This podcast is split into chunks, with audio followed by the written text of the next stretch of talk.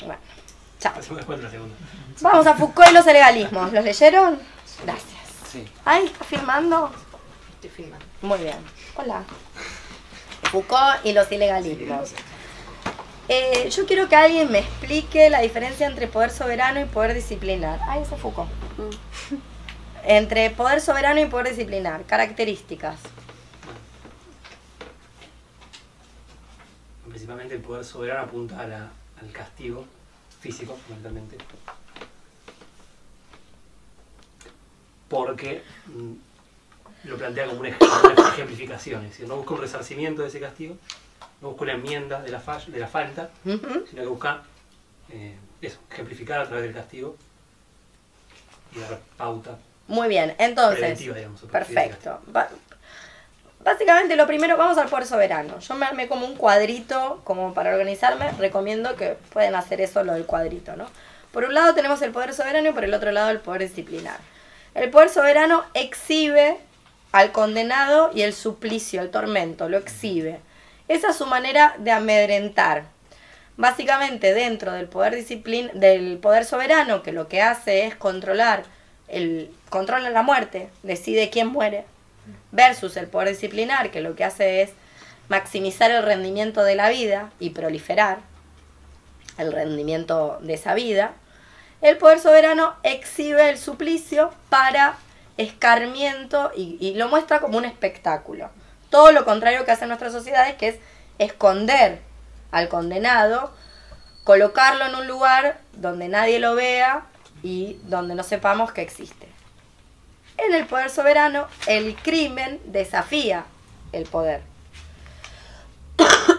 si bien, como dice bien Foucault en esta entrevista, y hago un paréntesis, a mí me gustan mucho las entrevistas de Foucault, porque esta no, es una idea mía, no sé si la dijo Deleuze o quién la dijo, si Edgardo Castro, bueno, alguien, algún estudioso de Foucault dice que, con, con, mucho tino, que Foucault lo que hace con sus entrevistas es actualizar, actualizar en el sentido de dar ejemplos prácticos de la política de su momento y también hacerlos de fácil lectura todo lo que estaba ocurriendo en su momento político. Entonces, leer las entrevistas de Foucault es una buena manera de acceder a Foucault y de entender. Es como el Foucault fácil, el de la entrevista, el Foucault para el pueblo. A mí me gustan mucho, las, es muy claro las entrevistas y explica lo mismo que ya escribió en tres volúmenes en cinco páginas, básicamente.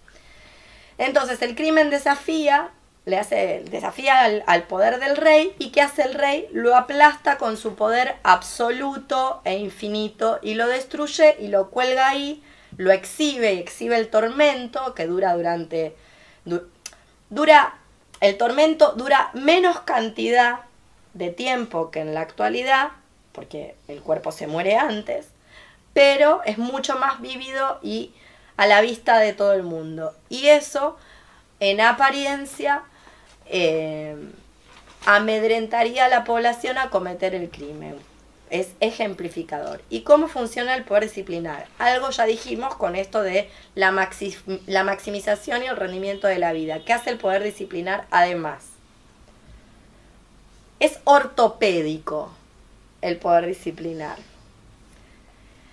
Lo cual, lo digo ya, empiezo por el final, hace que todo sea una prisión. Si a ustedes les parecía que, qué parecido, después de leer a Foucault, dice, ay, qué parecida la escuela, la oficina, el hospital, el jardín de infantes, todo se parece a una prisión. Efectivamente es así. No es casualidad, todo se parece a una prisión. Incluso espacios que no son de encierros, como por ejemplo un club. Son los famosos grupos doctrinales. Pero vuelvo es ortopédico, porque la función del poder disciplinar es endezar, enderezar, que es lo que quiere decir ortos, que es recto. O sea, es ortopédico porque endereza, te endereza, te corrige, te educa, te, te normaliza. ¡Eh! Tocó blanco, ¿salte para cuándo? No había eso, vos sos chiquita. En mi época se usaba. ¿Qué se hace ahora? No, ahora no, yo también no es solo ahora. Pero vos tenés alguien que te cuenta más o menos de la hora. Yo no sé de la hora. Increíble. Hermoso. Pero bueno, ustedes tienen información de primera mano, gente que les dice, día, cada día. qué sé yo. Bueno, eso. Eh, entonces, este poder actual, el poder disciplinar, bueno, ustedes me dirán, ahora no estamos exactamente en el poder disciplinar, y es cierto. Creo que algo ya habíamos dicho. Yo diría que en la actualidad funciona la tesis del poder productivo, que es lo que vimos la otra vez, y funciona de diferentes maneras. Funciona ya sea disciplinar, funciona como sociedad de control o funciona fármaco-pornográficamente. Donde no funciona la una, funciona la otra. Y si pueden, funcionan las tres al mismo tiempo. es decir, el poder funciona, el, fin- el poder produce efectos, reprimiendo produce. No aniquila, produce. En el caso de la prisión, como dispositivo privilegiado, eso lo hemos visto, ¿qué produce? Delincuentes. Exactamente, es la escuela. Es la escuela de los delincuentes. ¿Y para qué me sirven? Sí, la bruja quemada en la hoguera me servía para amedrentar a todas las otras que se iban de mambo. Porque sea dicho de paso, pueden leer un fanzine que se llama Furia Travesti de la distribuidora Peligrosidad Social, lo pueden descargar de ahí. O pueden leer el libro de eh, Federici, Calibán y la Bruja. Buena parte de las revueltas populares en las insurrecciones campesinas, populares, eh, medievales, están encabezadas por personas cuyas eh, prácticas y formas de vida son insubordinadas con respecto al esquema sexogénero de su tiempo y también de la actualidad. Entonces, si a la bruja se la quemaba en la hoguera y se la dejaba ahí ardiendo y se la torturaba durante días y noches para amedrentar a las otras que podían encabezar o, o formar parte de una, una revuelta o una insurrección, aquí con el criminal se hace otra cosa, se lo encierra, se lo aparta de la sociedad, ¿para qué? Supuestamente, ya dijimos que todo eso es medio trucho. Para reformarlo, entre Exacto, para reeducarlo, reformarlo, corregirlo, en fin. ¿Por qué? Porque el criminal ¿qué hace? Si el otro, si el criminal medieval, el criminal del poder soberano, el que le hace la mojadita de oreja al poder soberano, desafía el poder del rey, ¿qué hace el criminal actual, contemporáneo de la modernidad? Rompe el Desafía la norma. Claro, eso. No. No. Desafía Rompe el contrato, digamos. Exactamente, rompe el contrato social. el contrato social que supuestamente nos permite vivir a todas en sociedad magníficamente y la cesión de poderes y el poder, eh, bueno, las sociedades, el parlamentarismo y todo lo que conocemos. Bien, como yo pretendo, ay, este mate. Eh, como yo pretendo que esto sea una suerte de. Bueno, no sé por qué habrán venido aquí. Yo tengo una idea. de- ¿Vieron luz y subieron? Eh, no. Yo tengo una idea de por qué están acá. Supongo que están buscando argumentos para poder, por un lado, contrarrestar la oleada facha que pide juicio, castigo, paredón, paredón, linchamiento público y todas las, todas las formas punitivas más menos legales. Y también todas las formas de el perdón judeocristiano de eh, la persona que más sufre en el patriarcado es el abusador, La víctima. La víctima. La víctima es el victimario en realidad. Lo que pide por un lado el feminismo, o sea, se lo escucha, ustedes son conscientes, lo pide es que no haya garantía. El que mata tiene que morir. Así. Susana Jiménez, feminista. Y por el otro lado, una cosa reformista de esto, de la idea de que el criminal rompe el contrato social y en realidad hay que recomponerlo porque sufre y que el buen ciudadano y demás. Con lo que una diría, bueno, desde la buena conciencia una estaría de acuerdo. Una diría, bueno, todo el mundo susceptible de ser modificado, pero por el otro lado, vos decís, eso no resuelve el problema de lo que gestionan los ilegalismos. Y ahora sí, volvemos con Foucault. ¿A partir de cuántas personas es un linchamiento? Yo, yo sé que no hay un número, pero... mm, Porque lo que pensaba es que la diferencia entre, por ejemplo, eh, Estados Unidos, los lugares que tienen instaurada la pena de muerte, que es como que tienen esa función que acá capaz no se da tanto, que es la de venganza. Que vos vas y ves, los familiares van y se sientan como en la primera fila y lo ven morir al tipo y sienten que Hay un resarcimiento eh, hay un cierto resarcimiento. Versus 40 tipos que le prenden fuego a la casa a otro y eso es un linchamiento.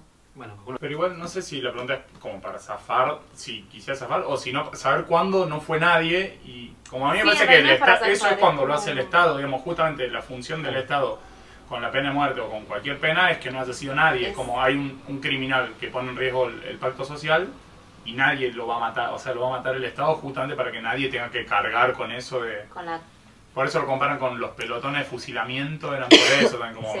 le tiran de a mucho para que nadie sea el guaso que le pegó el balazo. Mm.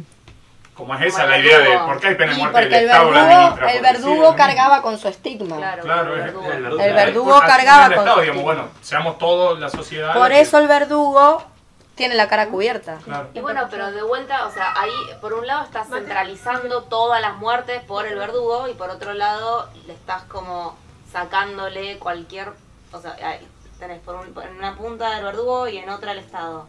Pero si cada uno como que se, entonces, todos. se hace responsable de sus muertes o de No, sus el- muertos el y va y mata a es, las es dos un o funcionario estatal, digamos. Claro. Como el verdugo es alguien que pone el Estado como Justamente para que si vos lo, se- Sí. lo, no hagas, eso sea ilegal. De hecho, justamente en Vigilar y Castigar, al menos la primera parte, lo que dice Foucault es que la reforma de las de- del sistema punitivo fue justamente cuando de algún modo el Estado o los responsables se empezaron a dar cuenta de que, eh, ¿cómo decirlo? Eh, su la acción punitiva pasaba a ser un crimen, digo, como era como ya, mi, ah, miren, es el rey quien tortura, como Era que no se den cuenta de que- esto, claro. Tal cual. Por ende hay que llevar al criminal ¿Cuándo es puertas legal la adentro muerte? y que nadie lo básicamente? ¿Cuándo es vea. legal ma- matar? Esa es la pregunta. cuando el Estado lo dice. Claro. Volvemos a la gestión de los ilegalismos. Claro. Matar no es legal, pero hay ciertas zonas grises donde vos podés matar y que no No ocurra nada. Alguna de esas zonas grises donde vos podés matar y que no ocurra nada, Es la cárcel, por ejemplo. déjame terminar, Gise, tomá clonazepam, hace algo con tu ansiedad. Si no puedo. Comete las uñas, por ejemplo, come galletitas, para eso están. Una de las funciones, eh, me olvidé de lo que iba a decir. ¿Qué es lo que estaba diciendo? Que hay lugares donde se pueden matar. Que yo, esas zonas grises. Hasta estaría de acuerdo. Vuelvo a los ejemplos, ¿entendés?